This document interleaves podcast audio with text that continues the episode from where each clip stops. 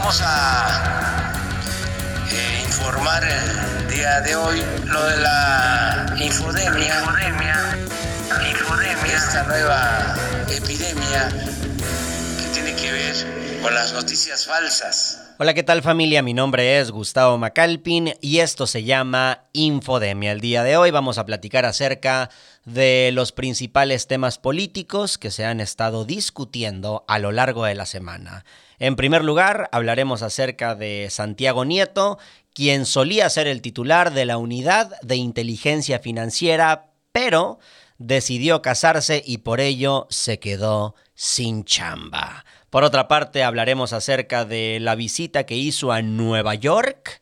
El presidente de México, Andrés Manuel López Obrador, presidió el Consejo de Seguridad de las Naciones Unidas. Habló sobre combatir la corrupción y erradicar la pobreza. Y por último, hablaremos acerca de Ricardo Anaya Cortés, conocido popularmente como Ricky Riquín Canallín, el cual tendrá que salir de su escondite y comparecer el próximo 31 de enero de 2022. Comencemos con la telenovela de el ahora ex titular de la UIF. Resulta que Santiago Nieto decidió casarse con Carla Humphrey, quien es consejera electoral. Hasta ahí todo muy bonito, hasta ahí todo muy romántico, pero la cajetearon gacho. Tomaron la decisión de celebrar la boda en Guatemala. Yo sigo sin entenderlo. Ellos argumentan que querían hacer algo discreto. Es que como somos funcionario Chacalpín, pues en México se va a hacer toda una polémica si hacemos un fiestón y luego si invitamos a algunos políticos que son bien malacopas. No, no, no. Mejor nos casamos allá en el pueblo mágico de la antigua Guatemala y seguro no generamos tanto ruido en territorio nacional. Bueno, yo asumo que Santiago Nieto y Carla Humphrey no contaban con que algunos invitados iban a viajar a Guatemala en avión privado y que iban a llevar consigo 35 mil dólares en efectivo. Vi un, un comentario de Van Pipe que me pareció bastante atinado que decía el dueño del periódico opositor, o sea, el dueño del Universal, viajando con la secretaria de Turismo de la 4T de Ciudad de México, viajando con un proveedor de Claudia Chainbaum, todos en un avión privado, con 35 mil dólares en efectivo, que son más de 700 mil pesos mexicanos, rumbo a la boda del encargado de combatir la corrupción. La política mexicana es un chiste. Sucede todo esto, naturalmente nos enteramos todos los mexicanos y mexicanas y que sucede que Santiago Nieto tiene que presentar su renuncia.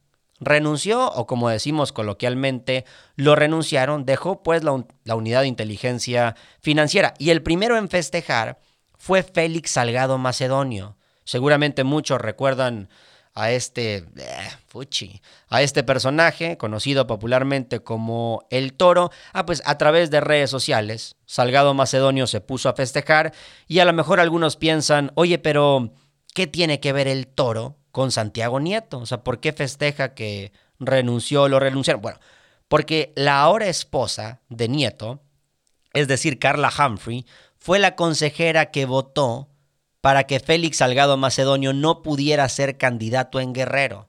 Por eso Morena puso a la hija, conocida popularmente como La Torita, si no me equivoco, Evelyn, Evelyn Salgado, que ahora ya es gobernadora constitucional de Guerrero. Entonces corren a Santiago Nieto y Félix Salgado dice Qué bueno que lo corrieron, casi casi dice karma, pero la parte interesante de ello es que Carla Humphrey contestó la publicación y le puso, mi esposo es temporalmente desempleado, usted será por siempre un violador. Tan, tan, tan. Fuertes declaraciones por parte de la consejera electoral. Vi otro comentario que decía, a Emilio Lozoya le salió muy caro ir a cenar al Hunan Deben recordar cuando el exdirector de Pemex del gobierno peñanietista fue a este lujoso restaurante de comida china en el centro del país y le salió muy caro. Por ir ahí, ahora está en el botiquín. Entonces, el comentario decía, le salió muy caro a Emilio Lozoya ir a cenar al Junan y le salió muy caro a Santiago Nieto casarse a la mitad del sexenio. Y yo, inevitablemente, tuve que pensar en la canción. Estimada Bere, ¿tú conoces a los huracanos del norte? Te falta barrio, te falta mucho barrio. Hay una canción de los huracanes del norte que se llama ¿Pa qué te casabas, Juan? Un clásico, ahí está, todos la han escuchado. ¿Pa qué te casabas, Juan? Si saliste de la lumbre, estar cayendo en la trampa parece ser tu costumbre. Es la canción ¿Pa qué te casabas, Santiago? O sea, te hubieras esperado a que ya sabes cómo es esto de, de que tienes que tener cuidado porque son, ah, pero ahí vas. No, algo discreto en otro país, desgraciado. O sea, todos tus invitados tienen que volar a otra nación. ¿Eso te parece discreto? La moraleja de esta historia es, ¿pa' qué te casabas Juan? ¿Pa' qué te casabas Santiago? En segundo lugar, quiero que platiquemos acerca de cómo le fue al presidente de México, López Obrador, en New York, New York, porque presidió el Consejo de Seguridad de las Naciones Unidas. Habló acerca de, ya saben, corrupción y, y ayudar al pueblo y estos temas que tanto apasionan al mandatario nacional. En primer lugar, dijo López Obrador que la ONU debe de despertar de su letargo y comenzar a combatir la corrupción a nivel mundial. A mí me molestó bastante que el presidente del Mexic quiera ir a otras partes del mundo a dar clases acerca de cómo combatir la corrupción cuando aquí no ha hecho nada por investigar a sus cercanos que han sido señalados por actos de corrupción. Por ejemplo, su hermano Pío, el pollito Pío, el pollito Pío, Pío López Obrador. Salieron los videos, recibiendo, no pasó nada. Tres doritos después, su otro hermano, conocido popularmente como Martinazo, misma cosa, recibiendo dinero en efectivo. También está su prima Felipa, que recibió contratos de Pemex, nada. Su amigo, ¿qué digo amigo compadre? ¿Qué digo compadre? Su hermano Manuel Barlet, con sus 7.777 casas, con los contratos que tiene su hijo en diferentes dependencias, yo creo que si a ellos no los ha investigado, pues López Obrador no tendría por qué viajar a Nueva York e intentar dar cátedra de cómo combatir la corrupción. Y luego, en segundo lugar, el presidente mexicano lanzó una propuesta de que se le cobre el 4% de sus fortunas a las mil personas más ricas de todo el planeta. López Obrador dijo, si le quitamos ese 4% a las mil personas más ricas de la galaxia y con todos esos millones y millones y millones de dólares tratamos de erradicar la pobreza, lo vamos a lograr. Ahí me parece que hay, hay dos posturas muy claras. En primer lugar, yo no creo que la idea sea mala. O sea, este tema de, ah, ok, les quitamos un friego de lana a los más ricos y con ello tratamos de hacer eh, programas para buscar erradicar la pobreza. Sí, entiendo la idea y me parece que es buena, pero es una idea muy vieja. O sea, no, no es algo que así que tú, que bru uy, no manches, ¿cómo? Quitarle a los ricos para tratar de, ah, no lo habíamos pensado. O sea, es algo que se viene discutiendo desde hace muchísimo tiempo en los países potencia. Entonces, no, no creo que sea una aportación que tú digas, wow, pero qué brillante. Y en segunda instancia, el presidente de México fue muy criticado porque, porque no era el escenario correcto para hablar acerca de esos temas. Era el Consejo de Seguridad de la ONU. tenían que hablar acerca de seguridad, no acerca de combate a la corrupción y mucho menos acerca de combatir la pobreza. No tenía nada que ver, o sea, los demás que estuvieron presentes bien pudieron haber preguntado, ¿y eso qué tiene que ver Andrés Manuel?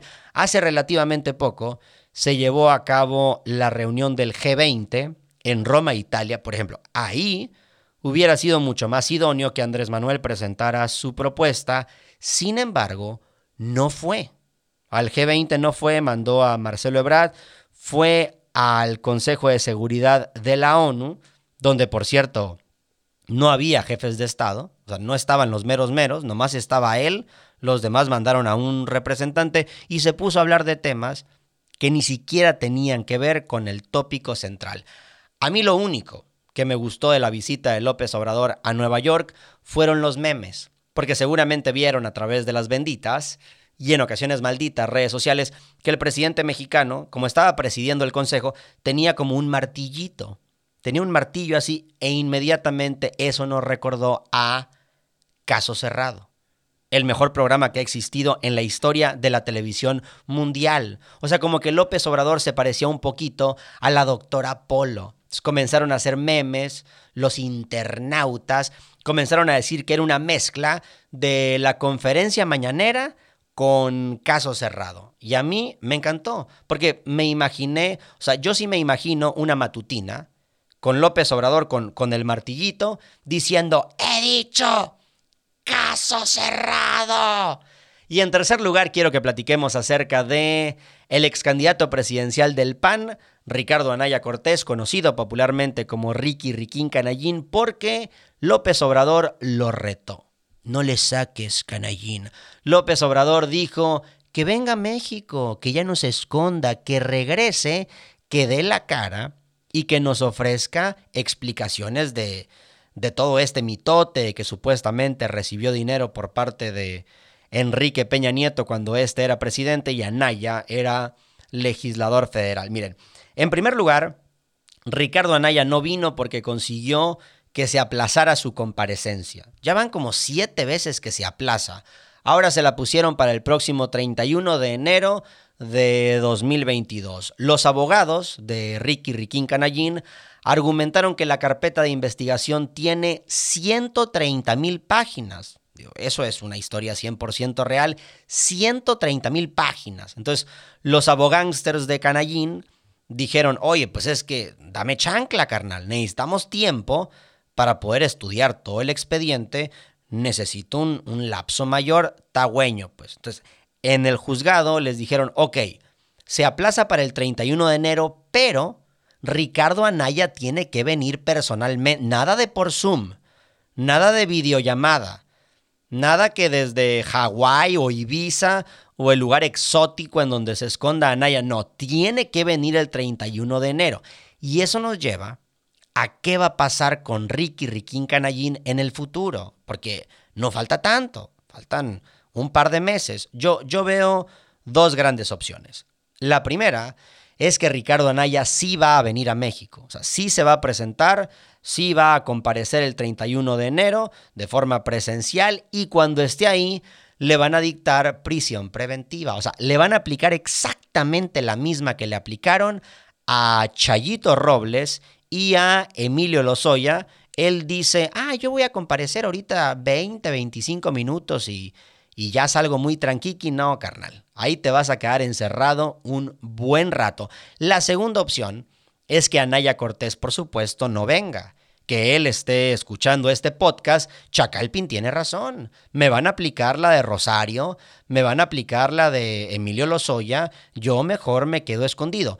Si eso ocurre, entonces yo les garantizo que la fiscalía va a girar una orden de aprehensión y tres doritos después la Interpol va a emitir una ficha roja y de un día para otro Ricardo Anaya Cortés se estaría eh, convirtiendo en Inés Gómez Montt y sería un prófugo de la justicia.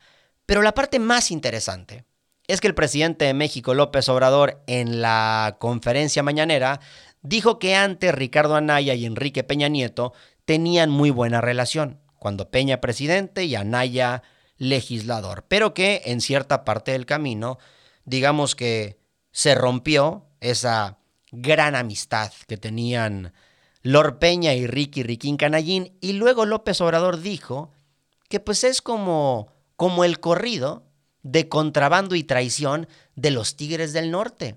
Y todos nos quedamos, ¿qué? ¿Ah, caray?